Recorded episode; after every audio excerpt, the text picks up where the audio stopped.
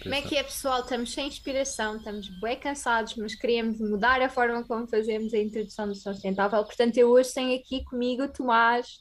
Olá, olá, boa tarde a todos. Boa introdução, Teresa, gostei.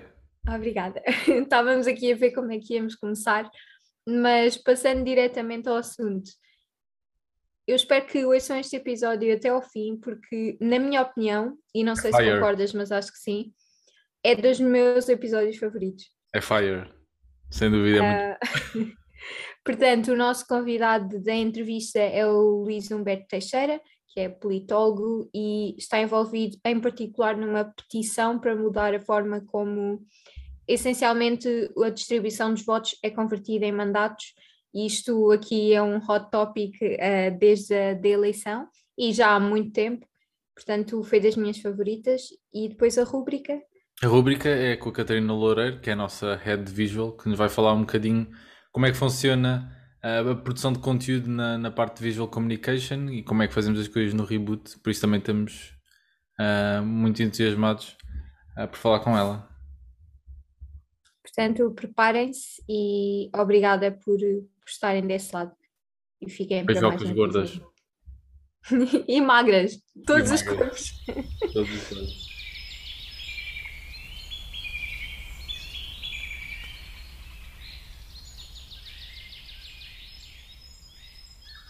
Olá a todos. Hoje temos connosco o nosso convidado Luís Teixeira. Olá, Luís. Olá. Tudo bem? Vamos falar um bocadinho sobre uh, uh, um bocadinho sobre as eleições e sobre os métodos que estão associados à contagem dos votos e os métodos que utilizamos em Portugal e os possíveis outros métodos e alternativas. Primeiro de tudo, Luís, quem és? O que é que fazes? Qual é a tua relação com o tema? E obrigada por teres aceito. E obrigada. Obrigado pelo vosso convite, poder falar aqui para, para o Reboot é o seguinte: uh, eu uh, sou um cidadão português formado em uh, comunicação social na parte da licenciatura no Instituto Técnico de Setúbal e depois em política comparada a nível de mestrado no Instituto de Ciências Sociais da Universidade de Lisboa e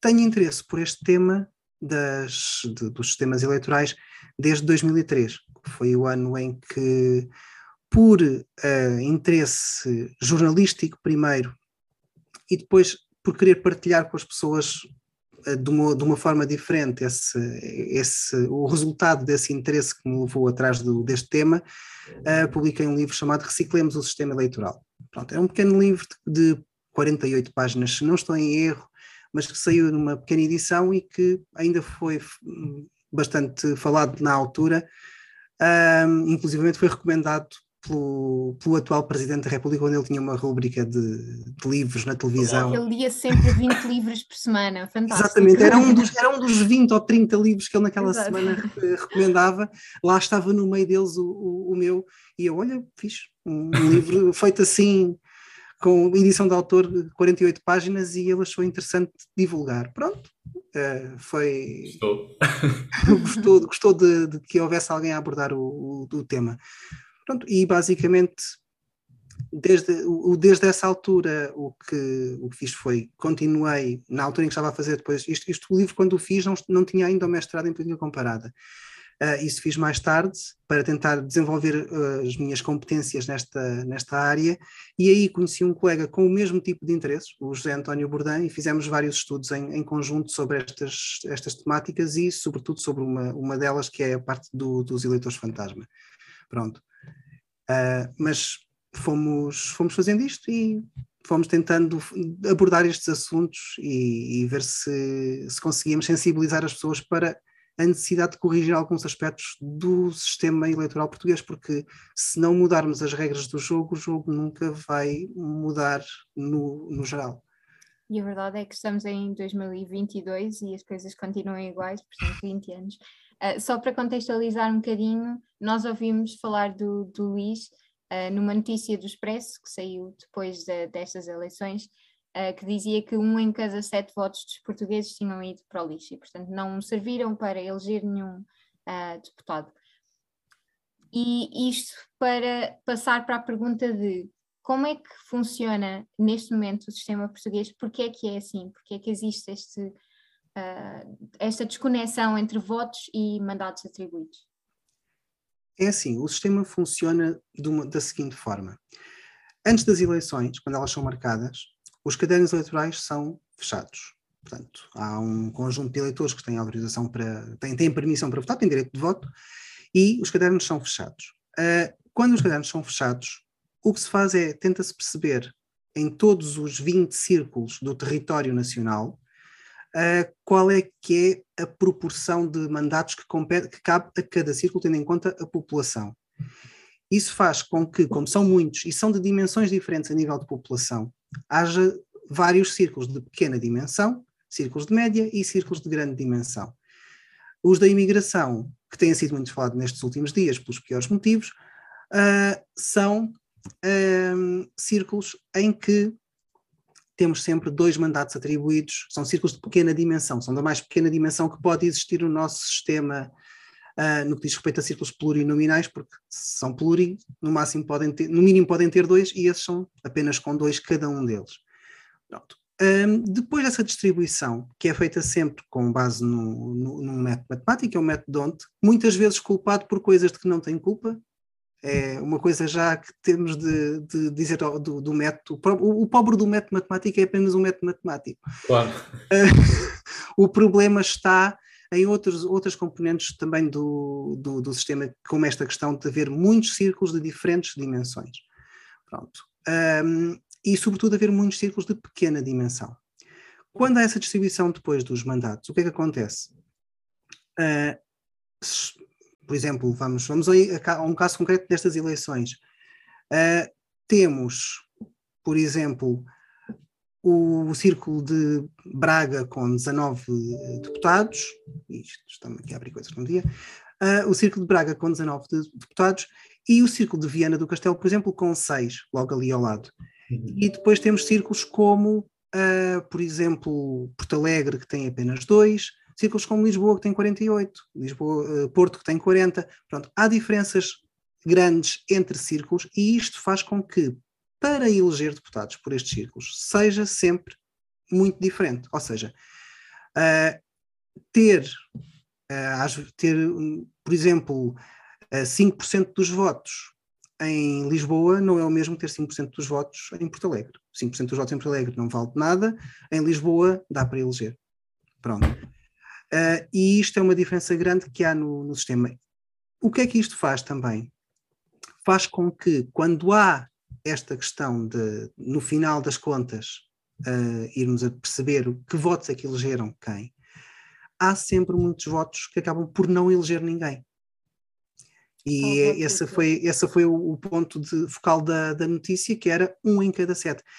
Uh, eu tenho um, um, estudo feito sobre, uh, desde 1975 até à atualidade, uh, o que é que foi acontecendo em termos de número de votos não convertidos em mandatos.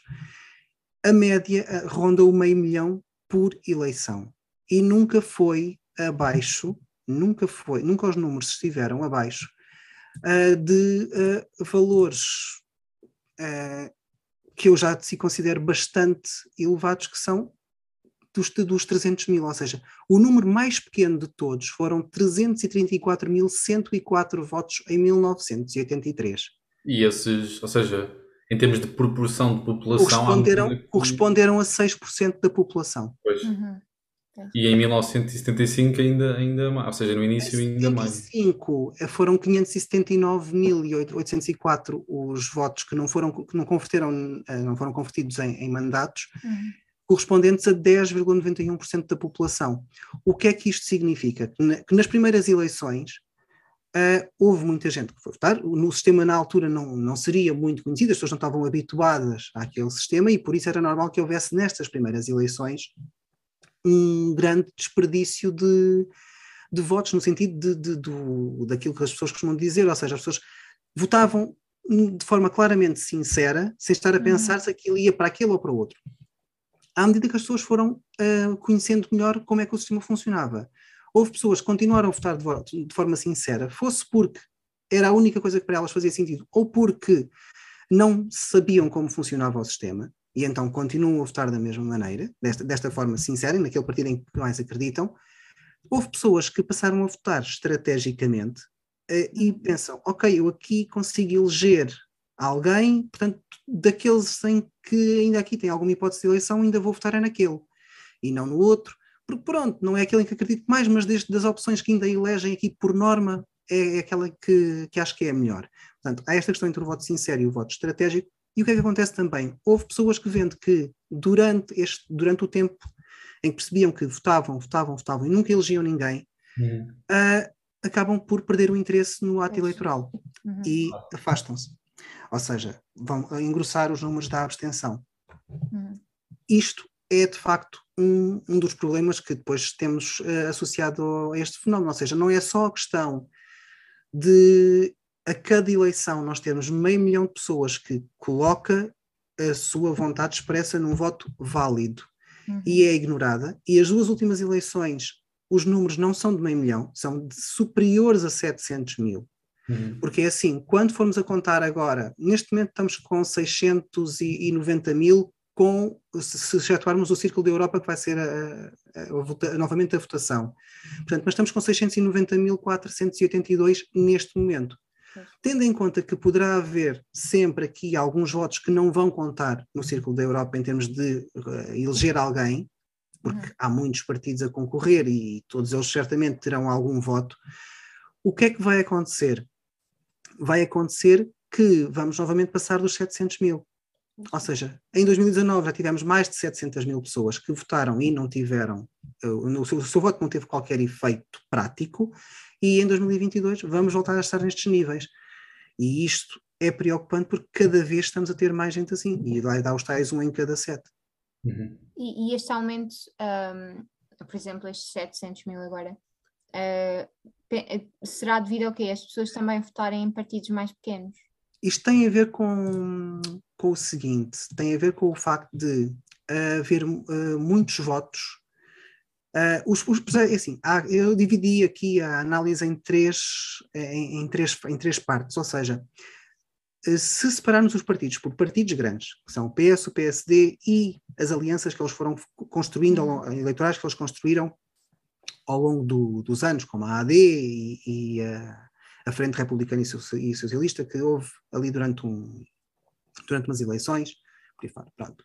Há estes grandes que raramente um voto neles não é convertido em mandato.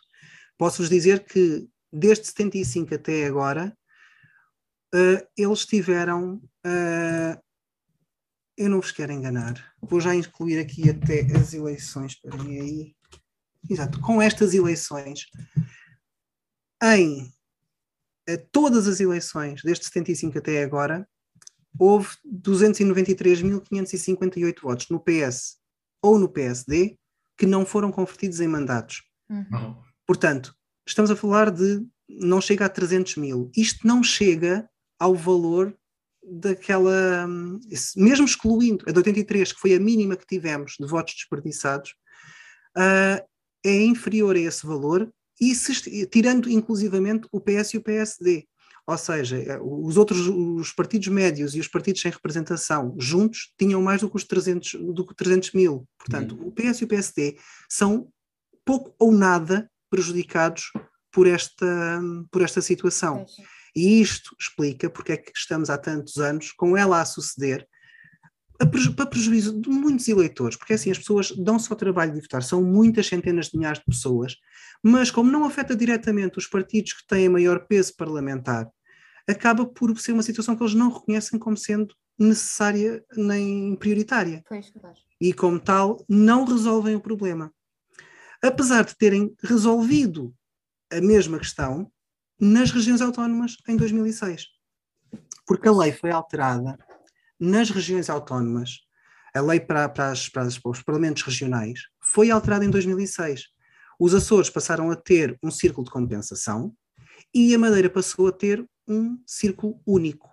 O que é que aconteceu na Madeira em 2007? Uh, ah, porque houve eleições antecipadas. Como foram eleições antecipadas?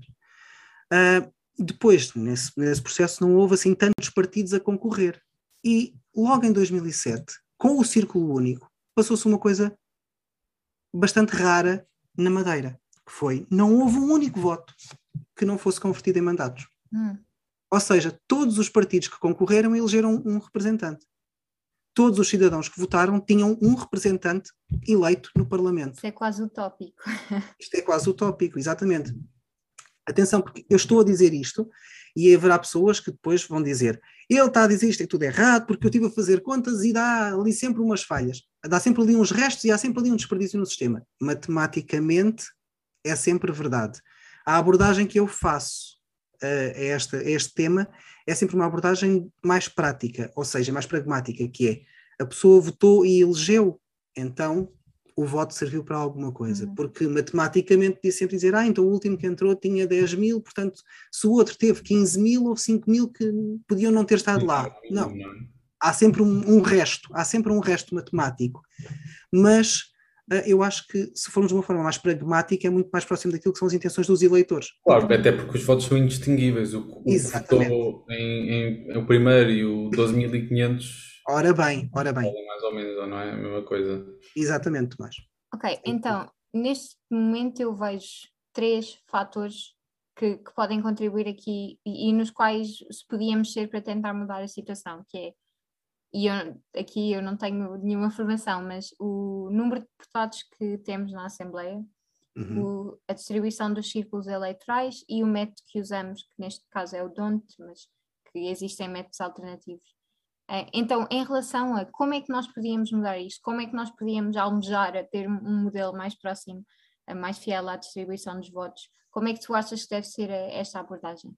Hum, é o seguinte, na petição que, que, que lancei nestas eleições com, com, o Carlos Afonso, que é, que é meu colega de, de, partido, nós somos os dois do, do, filiados no PAN, temos isso lá bem escrito no, no site também, no meuvoto.com. Uh, mas uh, o que, aquilo que fizemos nesta petição foi, que, que lançámos foi dar três soluções possíveis. Uma, a tal criação do círculo único, que foi a que foi seguida na Madeira, a criação de um círculo de compensação, que foi o que foi seguido nos Açores, e um, também a opção de alterar o número de, círculos eleitorais, sem ser esta questão do círculo de compensação, ou incluindo ou, ou a questão do, do, do, círculo único, que era alterar os, o número de círculos para os reduzir drasticamente, porque isto tem tudo a ver, da análise que, que, que estive a fazer ao longo do, dos anos esta matéria, é que o número de círculos eleitorais, sobretudo o número de círculos de pequena dimensão, é que é um dos grandes problemas para esta questão da não conversão de votos em mandatos. Portanto, o problema está aqui em haver um grande número de votos que depois não é aproveitado. No caso dos Açores, os votos passaram a ser aproveitados com o círculo de compensação. No caso da Madeira, o círculo único acaba por aproveitar muito mais os votos. Só em 2007 é que a Madeira teve aquela situação utópica. Daí em diante passou a ter, como sempre, eh, como é normal existir, porque há, havendo muitos partidos a concorrer, nem todos entrando para a Assembleia, obviamente há sempre votos que não acabam por corresponder a mandatos. Mas a questão dos círculos é para mim a questão fundamental. Hum. Pronto. Resolvi essa coisa muito, de forma muito simples, com um círculo único, em que todos os votos valiam o mesmo e vamos lá, vamos lá mas, ver como é que isto era. A questão aqui era. Diz, diz, diz. Eu, eu, ia perguntar, porque a questão do, de, dos diferentes círculos eleitorais, por exemplo, aqui eu sou do interior, o Tomás é da cidade, portanto, eu sou do campo, o Tomás é da cidade. Nós temos uma grande uh, um êxodo rural gigante e, portanto, temos Porto e Lisboa a condensar muita parte da população. Uhum. Uh, e, portanto, se nós fôssemos fazer um círculo único, até que ponto é que se perdia esta regionalidade, este, pronto. Porque Portugal é muito diferente do Portugal da cidade do Portugal do interior. Bem. E essa é uma das questões que leva aqui um círculo único, no caso uh, do, do território nacional, seja uma, uma, uma, embora seja aquele que é mais, uh, que aproveita melhor tudo isto, há que ter em conta esses fatores. E por isso nós, o que queremos saber, o que nós, a nossa ideia com esta com a questão da petição era que propostas é que os partidos têm para resolver isto, tendo em conta as várias variáveis que é preciso estarem aqui em, em cima da mesa, que é as diferenças, as assimetrias regionais, uh, a questão de os cidadãos se sentirem representados, a, a questão de a, ser o país governável, o país ser governável em termos de não estar tudo tão disperso que não seja possível sequer fazer coligações que consigam uh, resultar num, num, governo que leve o país num, numa direção uh, que, que, seja consensual. Ou seja, há estas uh, diferenças todas que é preciso, há todas, todas estas variáveis que é preciso ter em conta. E, por isso, nós sabendo, para já, os partidos são aqueles são os únicos que podem mudar a lei eleitoral. Porque houve há uns tempos uma tentativa de colocar uma iniciativa legislativa de cidadãos para alterar a lei eleitoral, mas por parte das sedes, mas aquilo basicamente foi apenas uma, uma forma de, de marketing da, da, iniciativa. Porquê? Porque uh, é proibido por lei uma iniciativa legislativa de cidadãos alterar este aspecto específico, porque as leis eleitorais são uma reserva uh, específica da Assembleia da, da República. Portanto, só os partidos e os deputados eleitos é que podem mudar uh, a lei eleitoral. E, como tal, nós nesta petição pedimos é, deem soluções, discutam isto, mas façam nesta legislatura, porque isto já é demais. Estamos aqui há várias eleições, com números cada vez mais graves de pessoas que não são representadas, uh, e queremos que isto se resolva. Porque o que é que tem acontecido? De 2015 para 2019, por exemplo, os, houve aqui um salto enorme nos partidos médios, que, que, daquela categorização que eu fiz dos partidos grandes, o PS e o PSD, depois os partidos médios, que são os outros que entram no Parlamento, e os partidos sem representação, que são os que ficam fora do Parlamento. Os partidos médios, 2015 para 2019, mais do que duplicaram o número de votos não convertidos em mandatos. 2015 para 2019. E agora ainda subiram mais um pouco nesta eleição.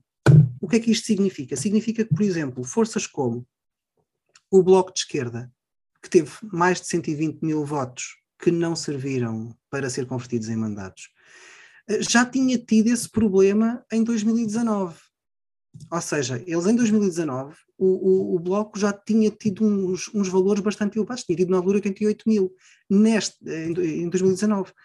E nestas agora tem 120 mil portanto, praticamente. Ou seja, é muito voto, de facto, para ficar de fora. E isto depois faz com que estes partidos médios, quem diz o Bloco de Esquerda, diz também a CDU, diz o Chega, diz a Iniciativa Liberal, diz o PAN, diz o LIVRE, que uhum. teve também muita da sua, da sua votação que não foi convertida em. E, e, e, refletindo sobre esses, sobre esses votos que não contam para nada em geral, uhum. uh, como, é que, como é que vês a questão uh, de haver, haver, cada vez mais um aumento de imigração e a representação desses cidadãos uh, nos círculos eleitorais atuais na Europa?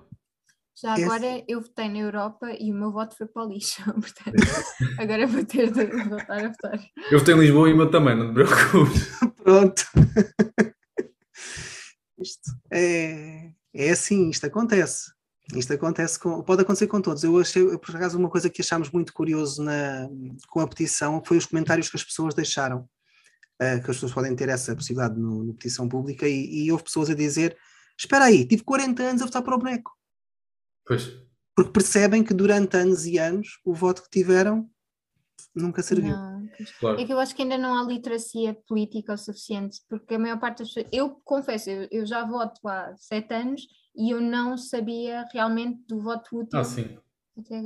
é assim, mas não, se, mas não se preocupem, porque assim, eu, eu sei disto desde 2002, uh, ah, porque tomei consciência da situação em 2002, e hum, os meus votos, porque insisto em votar de forma sincera, um, têm ido assim, só, dois, só duas vezes é que o meu voto elegeu alguém. Mas, mas continuar a votar de, de, forma sincera não é um bocado continuar a bater com a cabeça na, na porta de vidro? Não é por uma razão. Uh, primeiro, por várias razões. Uh, eu continuo a votar de forma sincera por, porque não, em consciência não consigo votar nout, noutras forças que seriam um mal, um mal menor. Uh, isso é uma questão de consciência, para começar. Claro. Segunda, o, quando se vota num partido, que mesmo que ele não vai eleger ninguém por esse círculo, qual é que é outro dos efeitos? Pode não eleger ninguém, mas cada voto nesse partido contribui para que esse partido tenha uma votação maior. E ao ter uma votação maior, e se chegar, por exemplo, aos 50 mil votos, uh, esse partido uh, passa a poder dispor de uma subvenção pública, o que significa que pode ter verba para trabalhar durante os anos seguintes uhum. uh, um pouco mais, mais, de uma forma um pouco mais profissional. E, portanto, há este aproveitamento dos, dos votos, do, de cada voto transformado em, em, em dinheiro que é dado aos partidos para funcionarem, que acaba por ser útil Uh, em termos de a pessoa perceber que epá, podem se construindo alternativas porque acredito que aquele partido pode de facto ser uma, é, é útil ao país e quer que ele continue a existir e a ter verbas, uhum. uh, mesmo que ele não esteja a eleger no meu círculo, ou mesmo que ele não a eleger de todo, porque foi, por exemplo, o que aconteceu com os eleitores do, do, do PAN em 2011. Em 2011, uhum. mais de 50 mil pessoas votaram no PAN, o PAN de repente teve direito a uma subvenção e pôde trabalhar e em 2015 já elegeu. Uhum. Pronto. E o mesmo, um, o mesmo, por exemplo, não aconteceu, porque foi se calhar um tipo de trabalho diferente que foi feito com o MRPP, que também recebeu subvenção nesse, nesse ano, mas não, não conseguiu eleger ninguém nos anos seguintes, desde, desde então. Mas também pode ter, um, pode ter um trabalho diferente, pode ter uma concentração diferente do, da, da sua votação. Há aqui vários fatores que podem depois estar aqui a pesar. Mas é um pouco esta a, a situação. Portanto, no que diz respeito à imigração, que vocês estavam a, a colocar a, a, questão, os círculos da imigração, uh, eles existem desde, o, desde 1975, já existia um círculo que na altura agregava a imigração quase como um todo, com exceção, tínhamos a exceção na altura de ter um círculo de Macau e ter um círculo de, de Moçambique, porque Macau ainda era um, um território uh, português, que foi só, deixou de ser em, já nos anos 90, e, e, Moçambique, porque ainda havia ali uma questão que acho que tinha a ver com a independência, não, não tinha ainda sido concedida, então houve eh, também um círculo de, de, Moçambique naquelas eleições. Mas havia um círculo para a imigração, logo aí, mas que na altura elegia apenas uh, um deputado. Pronto. E isso foi corrigido em 76, tendo os círculos da Europa e de fora da Europa aparecido com dois cada, com dois deputados cada. O que é que isso foi feito? Para já havia um receio na altura de que houvesse um peso muito grande dos círculos da imigração, porque haver muitos portugueses fora do, do país e estarem pessoas que estavam fora do país a decidir muito, se fosse por, por população, a decidir muito face claro. eles que estavam a residir no país. Havia muito esse, esse receio de, epá, as pessoas não estão a viver cá e vão estar a decidir sobre quem é que vai estar a governar cá. E então, mas queriam dar-lhes voz na mesma. E então isto foi, foi feito desta, desta forma. Haver este, este limite de dois mandatos, a, a Europa e fora da Europa. O que é que isto acabou por fazer em alguns anos? Deu resultados muito interessantes, como por exemplo, em 2005, se somarmos os votos do PS eh, na Europa e fora da Europa, vemos que ele nesses círculos de imigração eles tinham 15 mil, mais ou menos 15 mil votos, 16 mil votos, uh, e conseguiu eleger um deputado pelo Círculo da Europa. O PSD teve 13 mil votos, portanto, menos 2 mil votos do que, de, do que o, o, PS, e elegeu três, porque elegeu dois pelo Círculo da Europa e um pelo Círculo da Europa, dois pelo Círculo de fora da Europa e um pelo Círculo da Europa. Portanto, com menos votos, elegeram mais. Uhum. E isto mostra como estes círculos pequenos podem às vezes ser, dependendo dos padrões de votação e dependendo da abstenção, podem ser um grande. Uh, distorcer bastante a vontade popular. Quando claro, e, mas uma coisa que me parece evidente entre os anos 70, 80 e agora é que o caráter da imigração mudou um pouco, não é? Uh, a Europa está mais aberta. Uh, felizmente e infelizmente, muitos jovens também saem uh, para procurar às vezes até breves oportunidades de trabalho e de formação. Uh, dado isso, não deveria haver uma diferenciação entre aqueles que uh, vão e retornam rápido, não sei se isto seria possível, ou, ou, então simplesmente um aumento de número de deputados para a Europa. É assim, havia, há uma hipótese que é a de, tanto na Europa como fora da Europa, poder juntar os dois círculos. Afinal é tudo imigração, e com quatro, por exemplo, se se mantivesse tudo igual, ou seja, o mesmo número de deputados no Parlamento e o mesmo número de deputados atribuídos à imigração. Se fossem quatro, haveria logo aí, se calhar, uma maior uh, abertura a que outras forças entrassem que não só o PS ou o PSD. E, e poderia haver uma, uma outra vertente de, de, de, identificação. Quanto aos eleitores em si, eu acho que o grande, o grande problema que existe neste momento é a forma como o voto é feito.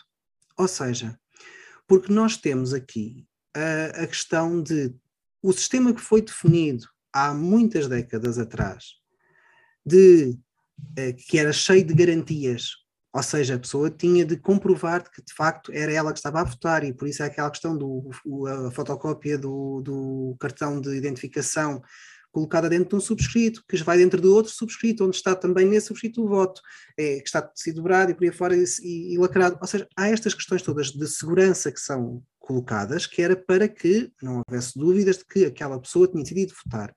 Porque quando a votação é feita por correspondência, há aqui um perigo de haver alguém no agregado familiar, por exemplo, que são quatro eleitores naquela casa. E de repente alguém vai ver o correio, cada um tem a sua opinião, mas aquele que vai ao correio pega naquilo, preenche tudo e manda.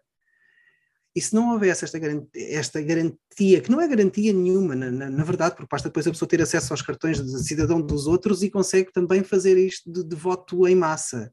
Portanto, há toda esta.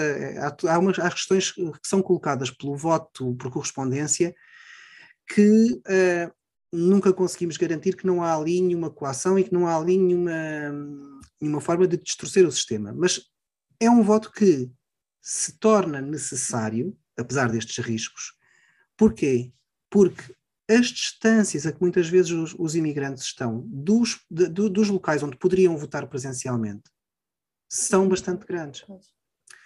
É assim, há consulados portugueses, não há assim tantos pelo mundo fora. E a questão é, onde é que se realizam as eleições. Epá, se fosse só presencial, as pessoas tinham que fazer grandes, tinham que se deslocar muito para fazer isto. Haveria outras formas não, de fazer isto. Não havia, Haveria. como foi em Madrid. Em Madrid também as pessoas deslocaram-se à embaixada para votar e afinal não era nesse dia. Pois, a questão também tem a ver depois com os procedimentos e a rigidez dos procedimentos, uhum. porque está tudo muito bem descrito na lei eleitoral. E depois, como vimos, às vezes há formas de não a seguir apesar de estar tudo muito bem descrito, não se segue a lei, apesar de, como deu esta, esta bronca toda dos votos agora da, da Europa, teve que ser o Tribunal Constitucional a, a, resolver. Pronto. E lá está, e uma coisa importante, foi um pequeno partido, o Volt, que colocou a, a, questão assim muito rapidamente para, dentro dos prazos legais, poder, poder contestar uh, toda esta embrulhada em que em que, em que nos vimos metidos, pronto, por causa de não se respeitarem as regras e, e a coisa ser feita de uma forma um pouco displicente, pronto, porque foi. E eu acho que este é um segue perfeito, porque pronto, nós estivemos aqui a falar e, e teoricamente do que é que poderia ser feito, mas tu já, já mencionaste a petição e uhum. portanto acho que podemos terminar com esse apelo à ação, que é se as pessoas querem sentir que, que se manifestam contra ou a favor, uh, o que é que podem fazer e nesse aspecto acho que podes falar um bocadinho da petição e como é que, como é que está a correr, tem tido adesão? Pronto, é assim, a petição teve uma adesão muito forte logo na primeira semana, porque as eleições estavam frescas na mente das pessoas, e ao fim de cinco dias já estava com o número de assinaturas necessárias para ser discutida em plenário. Uh, perante isso, o que nós dissemos foi: então levamos um pouco a fasquia e vamos tentar ver se conseguimos chegar pelo menos tipo, aos 16 mil votos, que é o número de votos mais ou menos médio para conseguir eleger um, um deputado. Estamos ainda longe disso, porque as pessoas, a partir do momento em que sabem que isto poderá ser logo discutido, porque já, já têm o número necessário, ou o número mínimo necessário, há menos vontade de ir lá e de colocar também o seu nome. Embora nós continuemos a divulgá-la e a dizer, ouçam, está, isto, cada, cada assinatura aqui é importante para dar força se as pessoas acham de facto que isto deve ser mudado. Uhum. E por isso é que temos esta questão. O site do meuvoto.com continua uh, funcional.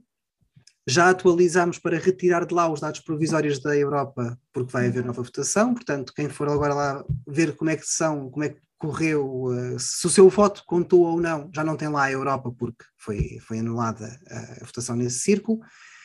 Uh, e, portanto, mas podem as pessoas ali perceber se de facto os votos que foram tendo ao longo dos anos, se contaram, se não contaram, se elegeram alguém, e conseguem perceber também a dimensão do fenómeno para outras pessoas, porque nós informamos logo a pessoa a dizer: uhum. o seu voto contou, se, se for o caso, o seu voto contou, mas no mesmo círculo houve X pessoas cujo voto não contou, uhum. uh, e no país todo houve este número de votos que não, que não foi convertido em mandato.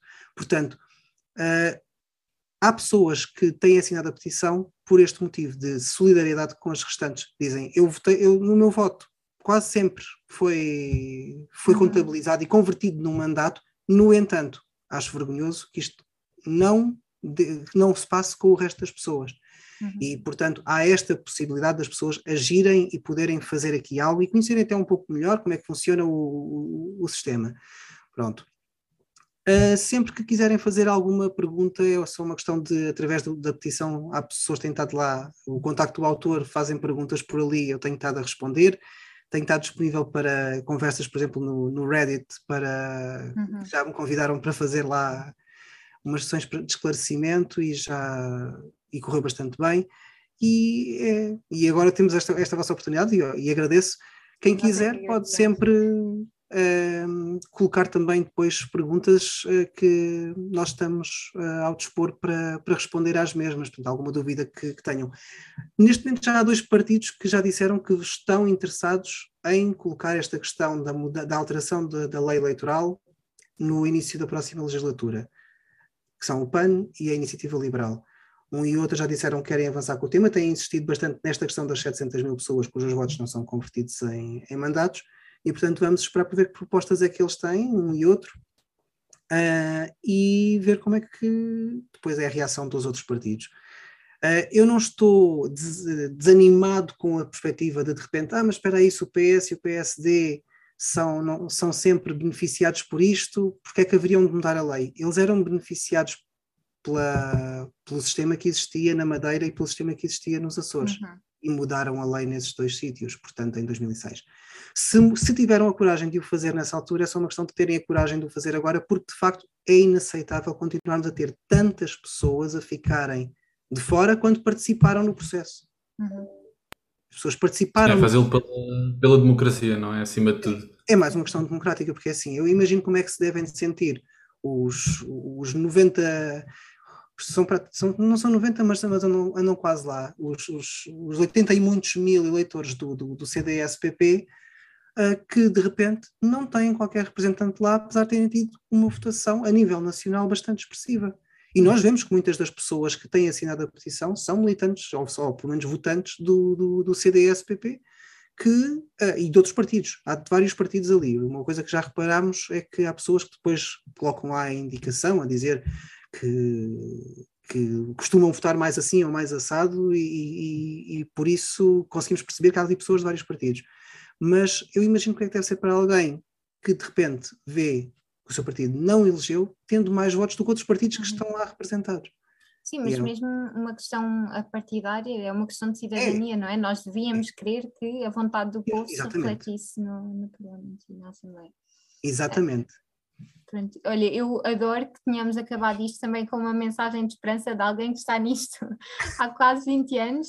Isto mas... esperança é, tem que estar cá sempre, porque senão o que é que estamos aqui a fazer? Não temos esperança de mudar alguma coisa. E é preciso é não haver inércia, portanto, se quem estiver a ouvir e quem já está, esteja sensibilizado para o tema, se quiser manifestar, vão, assinem as petições e façam a pressão que puderem fazer Uh, porque... Sim, e se quiserem ver os dados por vocês, uh, vão à página meuvoto.com. Uh, ah, lá podem encontrar a petição, assim como informação e saberem também se o, se o vosso voto contou ou não e tirarem também as temas sobre o que é que acham deste, deste cenário. Por isso, muito obrigado por isto, Luís. Muito obrigado por esta muito sessão. Obrigada. Obrigado, Teresa. Obrigado, Tomás. E boa sorte para o, para o projeto, que está bastante interessante. Parabéns. Obrigado. Obrigada.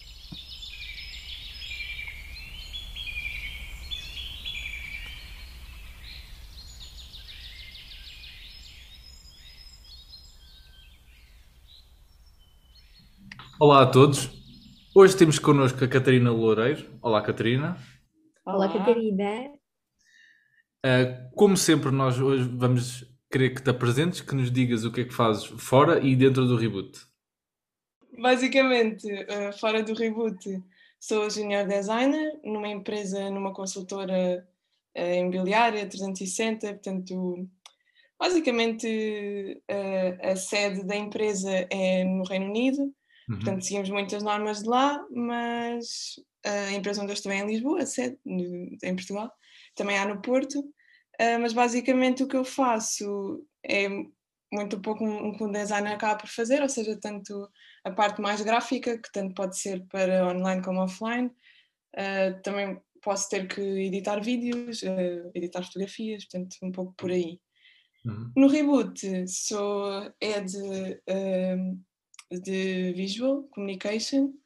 Pronto, basicamente, giro uma equipa de brand designers e video managers, video and media managers, Uh, neste momento existem três brand designers, dois video managers e vai entrar mais um, entretanto, que ainda não entrou, mas há de entrar, uh, para ajudar a, a, gerir a equipa e para não subcarregar ninguém equilibrarmos todo o trabalho entre a equipa, uh, porque na prática o nosso trabalho acaba por ser voluntariado e não queremos subcarregar ninguém, portanto a ideia é mesmo essa, dividir o trabalho entre todos. o que é que eu posso dizer mais? Pronto, eu acabo por gerir um pouco a equipa de visual e depois em, com os outros heads e os leads acabamos por coordenar também um pouco o rumo do reboot, o futuro e também gerir um pouco o presente para que tudo corra pelo melhor e que o reboot chegue o mais longe possível. Boa. Eu, eu acho interessante porque nós normalmente fazemos esta pergunta porque a maior parte das pessoas tem uma posição que não é necessariamente aquilo que fazem na vida Exato. profissional mas o departamento de vejam, porque nós aqui somos como uma startup, nós referimos aos cargos assim com estrangeirismo. Uh, o departamento de Vernon é das pessoas que têm mais competências técnicas e tipo Sim. formação uh, formal. Na área yeah, na área. Uhum. Se bem que nem toda a gente, por exemplo, que está em Visual é ou seja, tá, estudou na área em que está a fazer. Por exemplo, o Pedro não é de vídeo, ele adora uhum. vídeo, mas, mas estudou, está a estudar ainda, outra coisa Mas a, acho que é o único, não é? Uh, sim. Se bem que, por exemplo, o João é de design de produto, mas ele também percebe design gráfico, portanto acaba por. Uhum. Uh, também já sabia um pouco, apesar de não ser o foco dele, de profissional, vá. Mas sim. eu tenho uma. Diz isso. E só dizer que eu acabo por sentir um pouco que tenho uma vida dupla, porque imagina, sou hum. júnior numa empresa e depois aqui sou head, então é totalmente o oposto, quase. Mas, mas é engraçado porque os focos são totalmente diferentes, portanto uhum. o, o processo também acaba por ser totalmente diferente. Tu disseste que a, a, empresa em que trabalhas se rege mais ou menos com, com normas do UK. Bebem uhum. chá às 5? Sim, eu adoro chá, mas não, não é uma regra que tínhamos de. Chato. Todas as coisas podiam ser regra. Olha, e relativamente ao processo de, de, de visual, da produção de posts e também de outro tipo de comunicação que vocês trabalham muito em parceria com o Departamento de Comunicação, uhum. como é que tu descreves o, o, processo de produzir conteúdo visual num, num projeto de voluntariado? Então, como tu disseste, nós em Visual estamos muito ligados, principalmente os brand designers, estão muito ligados à communication com os copywriters, porque são eles que criam o copy, ou seja, o texto que aparece nos posts, por exemplo. Uhum. Não precisa de ser obrigatoriamente post, mas é, é um pouco a base do, do nosso trabalho também. Uh, portanto, o copy acabam por ser eles a fazer e depois transportam, ou pronto, dão a um brand designer para construir o post em si. Uh, a ideia é que, ou seja, eles comuniquem entre si que seja o mais fácil possível, porque, por exemplo, um copywriter se calhar não tem tanta noção do que é que vai ficar num step, se é muito ou pouco texto, se fica muito confuso ou não, e o brand designer consegue ter essa visão ainda antes de começar. Então acaba por ser sempre benéfico para as duas partes, eles comunicarem entre si antes mesmo do, do brand designer começar a fazer o post. E depois na prática é, é um bocado pesquisa do, do que é que existe, a ir buscar imagens, tentar construir de, seguindo a linha gráfica que já existe no reboot. E, e, depois é questão de feedback que nós temos muito no reboot, ou seja, não só da minha parte para, para os managers, de eles enviarem para mim e eu dizer o que é que pode ser feito melhor ou não, mas depois também partilharem com a equipa do reboot, qualquer pessoa que não seja de visual, poder dar a sua opinião, porque na prática, quando os posts saem, não vão só pessoas não vão ser, por exemplo, só designers a ver aquilo, são pessoas uhum. totalmente diferentes, de áreas diferentes, e por isso nós gostamos sempre de ter esse feedback, porque às vezes uma coisa que eu até posso não reparar, qualquer pessoa da equipa pode, e olha, e é sempre uma melhoria a fazer que, que nesse sentido a equipa ajuda aí muito. e uma das coisas que eu não tinha noção é a antecedência, e especialmente tratando-se isto de trabalho voluntário, e portanto são coisas que nós fazemos extra as 8 horas de trabalho. Exato. Um, a antecedência que é necessária para isto, qual é que tu dirias que para um post, pronto, daqueles em que nós tratamos um assunto específico, qual é que costuma ser a antecedência que, que vocês têm para, para preparar? Quando é que começam a trabalhar? Uh, depende muito das alturas, mas por exemplo, eu diria que o ideal seria. Uh, neste caso, tu estás a dizer mais, ou seja, quando vem para visual ou mesmo a partir dos copywriters? Porque eles também têm de ter tempo para produzir o copy, não é? Acho que podes responder aos dois, se, se tiveres okay. ideia. Uh, sei lá, eu diria uns. Vá, no mínimo uns dois a três meses seria o ideal, sendo que os uhum. copywriters também têm a parte criativa, ou seja, apesar de ser texto, também tem muita parte criativa de como é que podem transpor para um post e tentar simplificar ao máximo a informação para que se perceba, para qualquer pessoa perceba aquilo que o conteúdo que lá está. Uh, obviamente que isto vai variando como é que o processo é feito, porque nós temos vindo a variar, ou pronto, temos vindo a testar vários formatos de como é que eles podem produzir, se, por exemplo, agora estão a produzir em duplas, mas houve uma altura que eram os copywriters que faziam o copy, depois passavam a visual e podia haver comunicação, mas não era tão direta. Agora eles têm reuniões entre si, ou seja, existe uma dupla de um copywriter com um brand designer, e acaba por ser melhor no sentido em que eh, o copywriter até pode não ter o post totalmente completo, mas o brand design também pode dar ideias de como é que pode complementar aquilo ou como é que pode enriquecer de forma que depois visualmente ele já está a idealizar como é que pode resultar no post uhum. também. Isso acaba por ajudar sempre, eu diria talvez uns dois a três meses seria o ideal para o copy conseguir produzir, o, o brand designer também e depois uh, o feedback ser feedback. Uhum. ter um, um bom tempo ao feedback também e haver o tempo necessário para os ajustes que são, são irão ser feitos. Claro que já tivemos assim uns sprints, tentamos sempre evitar, mas, exato, uh, exato. mas vocês têm feito um trabalho incrível e portanto acho que tu e, e o resto do departamento dão de parabéns e têm um talento de outro mundo. Obrigada, e eu agradeço também em nome deles, de certeza.